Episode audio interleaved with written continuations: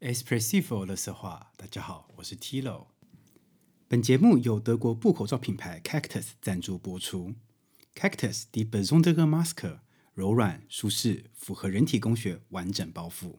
内里接触面采用欧盟标准无害生态纺织，百分之百天然棉布，可重复洗涤，烘衣机四十至六十度烘干，多种样式及尺寸可选择，提供你最舒适时尚的布口罩。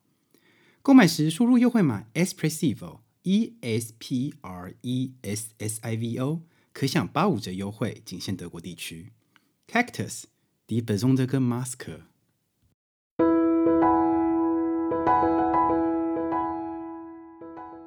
嗨，大家好，我是 Tilo，欢迎来到最新一期的 Espressivo 乐色话。我想想，大概这样子哦，一个月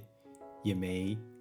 出出新的集数了。我已经不能再把错怪在苏珊米勒说，就是金牛座太懒惰了。啊，我忏悔，但因为这个月真的是发生太多事情了，而且这个月是大概算是默默的已经到了德国的已经要学期末了。就那一天我还去上课的时候，我的学生家长才跟我说，哦，已经开始就 summer f a i l 开始是暑假了，那我们想要停一阵子。然后我才想说，嗯，你你你你的孩子不是才刚去学校去学校一个月吗？怎么怎么就突然间放假了？就这上半年真的是整个浑浑噩噩。然后除此之外，就是大学里面也已经要学期末了嘛，所以就大家都开始准备结束课程，就整个超快速的。然后在这整个月呢，就除了就是上半年即将已经结束之外呢，我今天想要跟大家来好好的讨论，或来聊聊，就是我与德国房东的爱恨情仇。呃，也就是因为最近我家这边发生了一点问题，一点事情啦。那我先跟大家呃，就是分享一下我最近的目前的房子的状况好了。就其实这件事情完全跟房东一点，并不是他的错，完全非常非常可以理解。但是你就会觉得说，啊，那一股怒火在我心中熊熊燃烧，但是却没有地方可以让我就是发泄。原因是这个样子的，就是因为我家其实。住在算是在交流道附近，就是比较郊区，然后是靠近交流道，所以在下呃再往下开，可能就是已交到高速公路了。然后就是我家这边，就是因为它是在交流道地区呃区域，所以呃我家附近最近就我家这一整大片都是在整修。然后呢，整修就一定会封路，一定会改道。其实这个我也可以理解，虽然只是比较麻烦，但是。就是我是可以接受，但是你知道吗？就是因为这一区只有我这一户跟隔壁那，就我们两栋两户是连在一起的一整栋房子，就这边就只有我们住在这边而已，所以他就把我们封起来了，就是前后都是工地，那它确实是有路，就是。呃，就是比如说帮助，就是行人啊，或者是呃车子，就是有改道，但是问题都不在我们家这一块，我们家就是等于是被划在工地的正中央，这就超诡异的啊。然后他当然是有留一个通道，就是可以到我们家来，可是就是一看就是在工地里面的样子。然后就是这件事情其实困扰我一段时间，那时候我看到只觉得第一个。哦，我的天呐，就是等于说我搭公车，以前我呃我搭公车的话，就是站牌距离家里大概一分钟、三分钟就走到，现在我必须要花大概十五分钟走到下一个站牌，才能才能搭到公车，再不然你就是要去另外一个地方，也大概要走在五分钟左右。可是那个公车是超级绕路的那一种，然后然后如果你要骑脚踏车的话，就是。也是很不方便，因为它虽然在旁边是有脚踏车通道的，是有专门设计给脚踏车的通道，但问题就是从我家这边门口出去之后是没有路可以到那个脚踏车通道的，就等于说我要骑着我的脚踏车经过工地，换句话讲就是在工地里面骑脚踏车。然后那时候我是觉得说，哇，真的太不爽了！就是你怎么会有一个工地是这样设计的？就是你不是最讲人权的，呃，或者是住宅权的德国吗？你怎么会忽略掉这边就是住户的权益呢？我就真的超级生气的。然后那时候本来想说，好，可能搭公车这件事情我可以慢慢习惯。好，骑 maybe 脚踏车这件事情我也看看，我也可以，也许我也可以慢慢习惯。就是你也知道，就是嗯。呃社会利益嘛，就是他现在毕竟还是做一个社会的，就是公共建设，其实我可以理解。但是最夸张的就是，你知道德国的邮政、德国的 DHL 跟德或者是就是那些快递公司 Hermes，布拉布拉布拉的，他们是有权利可以不送东西到我们家的，就等于是说，就是因为他觉得我们他就是这边是工地，他觉得太麻烦，他不想送，他就干脆不进来。然后他就直接告诉你说：“哦，今天你不在家，所以请到菲利亚了，就是去分店里面自己去领取。”我靠，就 Come on，我们已经没有汽车了。如果现在我们有汽车的话，都还无所谓。但是我们只有脚踏，我们的工具就只有脚踏车跟公车，再不然就走路。然后你就会随便放在一个菲利亚了，但是问题那个那些就是那些分店都离我们也是超远的，一两公里以上。然后有时候可能像我们订家用品，就是订比较多，所以一次来的一大箱。他叫你自己去领，我就超生气的，我这气到不行哎！哦，这件事我明明明讲到，我都会很火大，所以我就跟房东反映啊，我就跟房东讲说，不行这个样子啊，就是你应该要去跟 DHL 就是沟通吧，因为就是我的理我的逻辑是，OK，这个是政府的事情，那。政府应该要去负起这个责任啊，就是他可能要去通知 DHL 说什么哦，就这个路段呃会有就是所谓的就是工程所在。那如果这边的住户的话，呃，看你是要呃，就是他应该也要跟我们沟通，就是说看我们是要呃固定的去一个地方，还是就是请他们就是一定要送到我们家，就是要一个保证或者是一个背书 whatever，就是他只要通知一下。但是我的房东就跟我说，哦，你这只能去跟 DHL 联络，那没办法。这是他们的问题，是邮差的问题，不是不是政府的问题。那我就想说，OK 呀，我知道，但是你总要可能，maybe 你政府出面讲话的时候，也许 DHL 就会比较比较听话。Oh my god，我我知道我现在讲这句话超级亚洲人，就超级亚洲逻辑的，就超级台湾人逻辑的。但是我就觉得你应该要去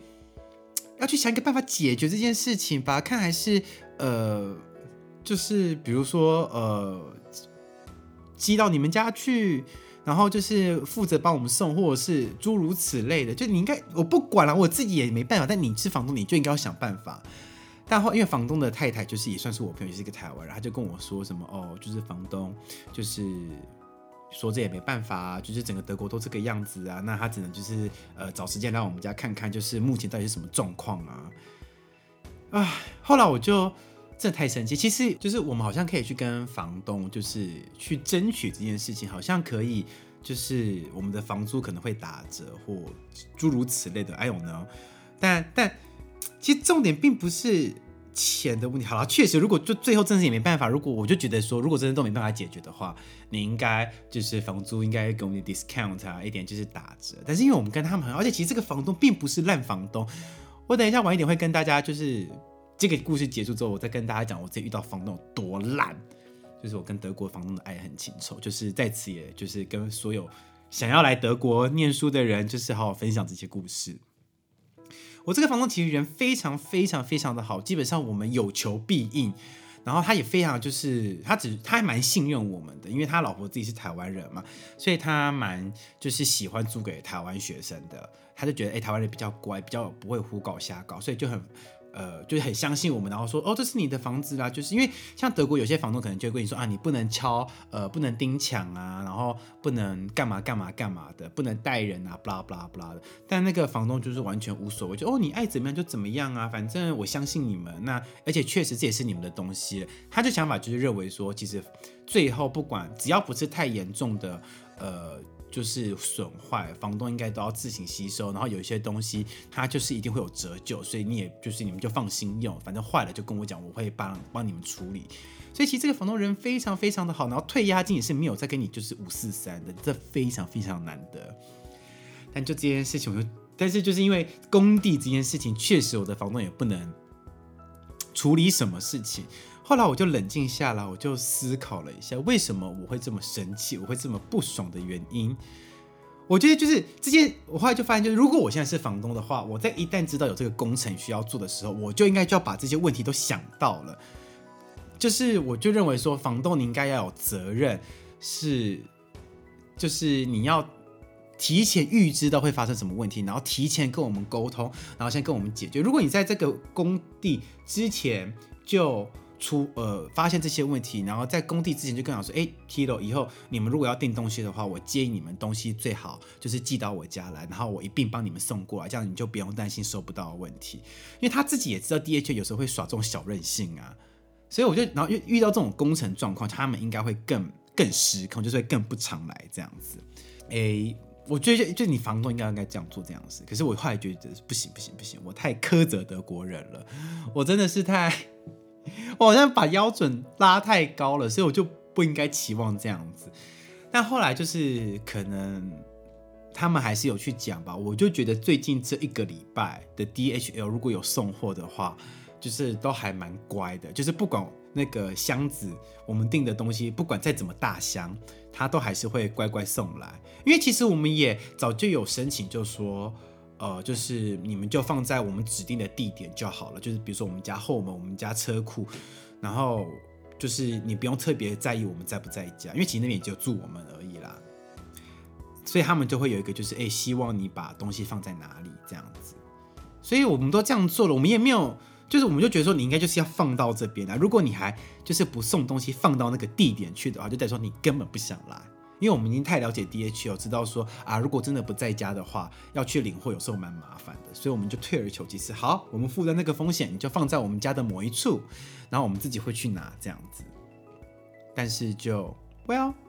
就这件事情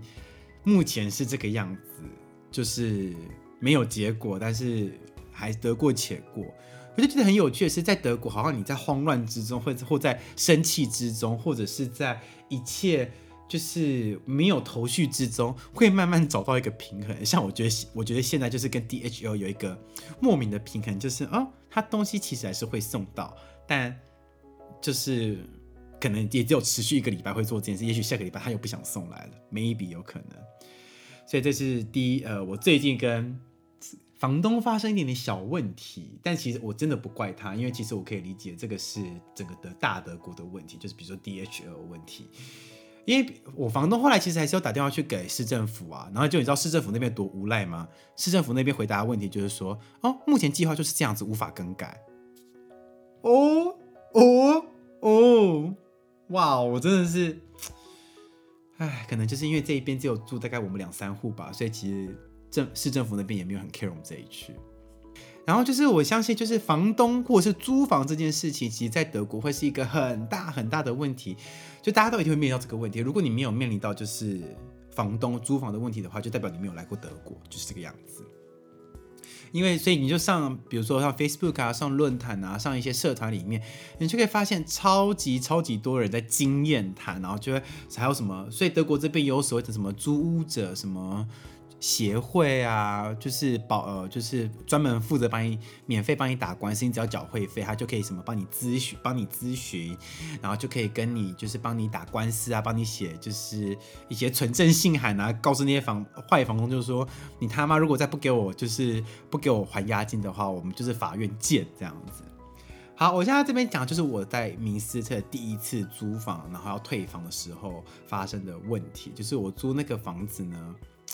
其实真的那个位置非常非常不错，离学校非常非常的近。然后那时候其实这个房子也不是我找的，是我在考试的时候认识到了，就是一对中国情侣，一男一女，然后他们也都是学钢琴的。然后我们三个就同时考上了明斯特音乐学院，而且我们三个同时都是同一个老师的学生，所以我觉得我们的缘分非常的深。那时候他们就在找房，然后就问我要不要一起找，我说好啊好啊好啊，当然可以。然后所以就这样找到一个非常非常棒的房，然后我们在这边住了一年半。然后那时候我们大家都菜鸟嘛，就什么都不懂这样子。然后那时候他们觉得哇，就是刚住到这个房啊，我们就要很小心，我们就怕地板会刮坏，所以我们就都不敢乱搬什么沙发、床。然后我们都只擦拭我们看得见的地方，可都擦的还蛮干净的。你知道在这个房子有多坏吗？我觉得他就是故意的，他就是故意看我们要退房，因为他其实在我们租的期间也都没有找我们什么麻麻烦。好了，又说要涨一次房租啦，不过那就算了。然后呢，anyway，就是他们就是要求也没有什么，就是说什么哦要打扫干净，然后他们偶尔会过来看一下有没有什么状况。退房那一天，他们就说什么哦，我们把沙发用坏了。然后那时候我们就很生气，就是因为有些东西它就确实就是有有就是折旧的，然后那时候他就我们在租房的时候，他就登记的很清楚嘛，就说呃锅子有几个，然后那个时候他还写到抹布有几个，我就觉得很荒谬，因为抹布这种东西就是你用了就是要丢，用了就是要丢。然后那个时候我还特别问说，所以这个抹布用丢了就是需要呃呃就是就是要可以丢吗？还是我们一定要那几条留在那边？他说哦，他说你用脏了就丢，这样子就没关系，这个就无所谓。可是那个时候就退房的时候，他在跟我们结算的时候，他还硬要去算那个抹布，我超生气的。然后就跟我就跟他讲说，呃，可是你那个时候有说我们就是不需要保留那些抹布，我们可以丢的。他说哦，对，也是。然后就好，就讲出这个就算了。因为我们会知道他故意，因为他有故意说，就是我们那时候合约就说什么家具怎么样的时候，呃，搬进来怎么样，你们搬出去就要怎么样，他就一直。诬陷我们把那些家具用坏，但其实很多东西是可能一进来就已经有折旧的状况了。最严、最过分、最明显的一个东西，就是他一进到我们的呃，他呃，就是我室友的房间，第一件事情他就是把那个床搬起来，然后把那个地毯拉出来，然后里面就是已经碎化了。他就说：“哦，你把这个用坏了，你们需要赔钱。”可是这个动作真的是太明显，我觉得他摆明就是，其实在我们租进来，他可能就是已经有问题了，所以他故意。要来找这个茬，然后，可是确实我们那个时候就是也是傻傻的，很天真，就菜鸟什么都不知道，所以我们并不会去做那么，在搬进来的时候不会去做那么多细节的，比如说呃确认啊这些细节的，就是拍照存证这样子，然后我们就觉得他超级贵，那我就真的太生气了。后来呢，我们就说好，他叫我们搬，我们全搬，我们把所有就是沙发地呃床的地板全部都清扫一次。我跟你讲，我真的觉得就是，真是是报应，就这个时候来的。他那个时候不不叫我们搬还就算了，他一叫我们搬，啊好在我都没有去清那些下面，那些沙发底下就是一堆猫砂。那这个猫砂从何而来呢？因为这个房子在前前一个房客就是他的女儿，然后他的女儿我知道他要养一只猫，因为其实这个家其实看得出来有养猫的痕迹，就比如说有一些柜子的角角就是有被呃猫就是咬的痕迹，然后还看过他女儿跟猫拍的照片，所以就代表说这个女儿是他的女儿是有养猫的，所以在那个沙发底下他根本没有亲过，因为底下就是有猫砂，还有猫的玩具。好啦。我真的觉得也算我们信，我们就故意跟他讲说，哎，这个床底下就是有猫砂跟猫的玩具，因为我在台湾养过猫，所以我知道这个是猫的东西。可是，在德国我们三个都没有养猫，所以我可以严重的怀疑你在我们搬进来之前也没有全部整理干净。后来呢，这个房东就吓就吓到了嘛，因为我们比他凶嘛。其实，其实这种事情真的是没有什么，你懂我意思吗？其实。另外一句话就是代表，就是说，就是其实我们也没有好好清理那些就底下这样子，他就吓到了，所以他后来就是非常快速，就现场就退给我们押金，而且还是给现。可是他们就是弄得很快，就是我们也立马把把我们赶走啊，然后就是也立马把信箱的门牌的名字全部都换换掉这样子。我觉得他肯定很不爽我们吧，可是我们也超不爽的，就是因为他那时候还很意志言谈，就是说哦，我们在合约里面已经写了，就是呃。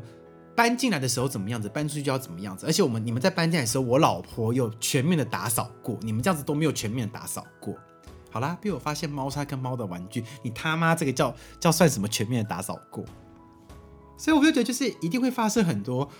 跟房东就是无微不微的事情。那我觉得其实我都还算 lucky 的是，我的押金其实都还算拿得回来，包含我第二次是住学生宿舍，那个只是里面的室友很讨厌而已，但。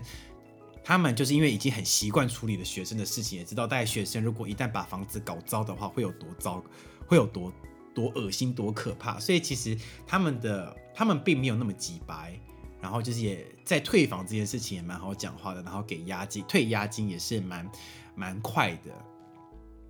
所以，我又觉得就是好房东真的会带你上天堂，就好好比我第一次在民社遇到第一个房东，真的是哇，真的烂到不行哎！真的，我还跟我的教授讲这件事情，我还跟我教授说，等一下，他是觉得我们是亚洲人，所以就是外国人，所以德语就讲的不太好吗？然后我房东就我的教授就跟我说，哦，其实呃，有更大的一部分原因，可能是因为你是学生。他就说，其实，在德国。学生的租屋问题。当然，学生可能一部分自己也有问题，但确实很多房东是会欺负就是学生的。所以，如果各位你们以后有想要到德国来念书、来生活的话，一定是从租房子开始的话，呃，我真的就是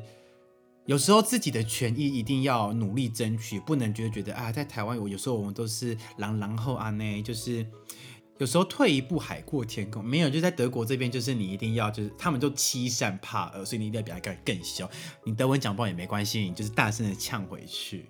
你就是要让他知道说妈的，老子现在不爽了，你要给我退押金，要不然我们走着瞧。所以很多房东都是在收到存证，就是那一封就是存证信函的时候，就是警告你说，其实那是不是叫存证信函，我也我也不是很确定，反正就是可以请律师写一封信。给房东说，如果你在什么什么之前还不将押金多少钱，就是汇到呃，就是租租屋者本身呃的账户之话，我们就要呃，就是上我们就上法院见。然后很多房东都是收到这一封信之后，就会很立很迅速的、很立即的将押金退回去。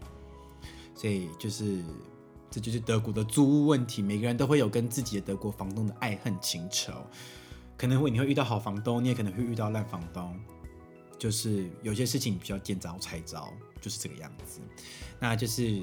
网络上也非常非常多呃大家的经验谈，所以大家不要怕，一定一定会有问题可以解，一定会有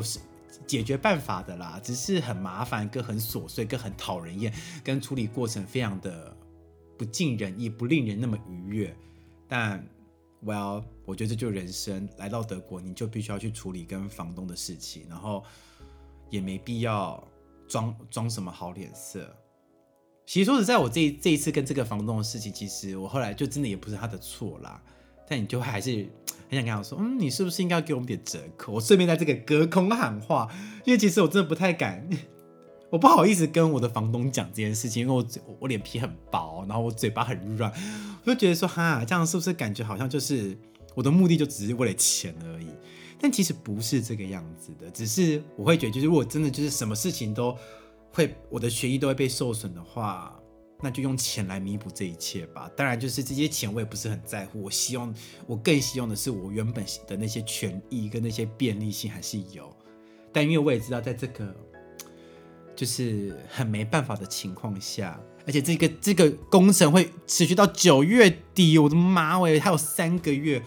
哦，我在想着我就要疯了。我现在想还是很火的，所以拜托房东，你还最好是可以就是给我们点折扣啊，比如什么打个九折、打个八折都好。尤其现在 Corona 才拜托一下，好不好？好不好？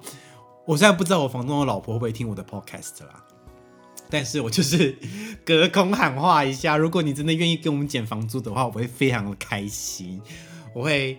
更。更尽心的照顾这个这个这个 Vono 这个公寓，然后以后有人要搬走，会更加的就是向别人推荐这个这个地方。虽然它有点远，它确实有点远，但是好房东谁不要呢？尤其是在德国，好房好房东百世难呃百年来难得一见的好房东，对不对？而且老婆又台湾人，是不是一定要更支持一下？哎，所以这个就是我与德国房东的爱恨情仇。那这边最后，我想跟大家推荐一个我近期发现非常荒谬、非常中二的一个德国实境节目。那如果就是如果你刚好也在德国的话，然后你想学德语也会德语的话，我非常推荐可以去看这个叫《Die Jungswege》，就是翻译应该可以翻译成叫做《男孩公寓》。我天哪！我光听到这个名字，我整个起鸡皮疙瘩，真是太荒谬了。我现在是看最新一季的，呃，是二零一九年开播的，叫《Die Jungswege Am 呃 Abenteuer Amsterdam》，按照字面上翻译就是《男孩公寓阿姆斯特丹大冒险》。哇，我的天啊！我真的讲完这个名字，我真的全身又起鸡皮疙瘩。他就是在讲，呃，大概五五到六个，就是呃男孩子。过一起居住在一起，然后过没有家长的一个月的旅游。那最新的一季就是他们就是到阿姆斯特丹旅游，然后四个礼拜没有家人，然后就看这些青少年会做什么事情。我跟你讲，真是屁到不行，真的是屁到不行。我我没在跟你开玩笑，因为我看完之后就看那些男孩子讲自己的世界观呐、就说什么哦，我即将什么，我下个月就满十七岁，我的生日愿望是我一觉醒来就一个女孩子在这边，然后旁边就一个人说哦，对啊，我也希望有一个女孩子在旁边，然后就跟着我走。这是什么世界观？我的天啊，真的是太太中二、太屁了。所以我就觉得还蛮尴尬的，就是里面很多对话，我真是他们敢讲，我不敢听哎，我真的觉得哇，真的是，如果你对德国的中二屁孩有一点兴趣的话，我觉得想要去知道他们的文化长什么样子的话，我觉得可以去看看这一部实境秀，实境秀《Die Jungs Wege》，嗯，男孩。公寓，然后它其实从二零零九年就开始了，然后超级尴尬的，因为我后来发现好像 YouTube 跟 ZDF 就是德国公共电视他们的网站上面，其实好像有有这些影片，有兴趣的人可以上网去找一下。他们还曾经在什么呃巴塞隆呃巴塞隆纳，然后在意大利呀，呃就是有做过这种的实境秀，就是每一季会的地点会不太一样。那我真的觉得真的太尴尬了，我真的是觉得这种好片一定要推荐给大家，尤其是最新一季的，就是《阿姆斯特丹大冒险》里面的每个男孩，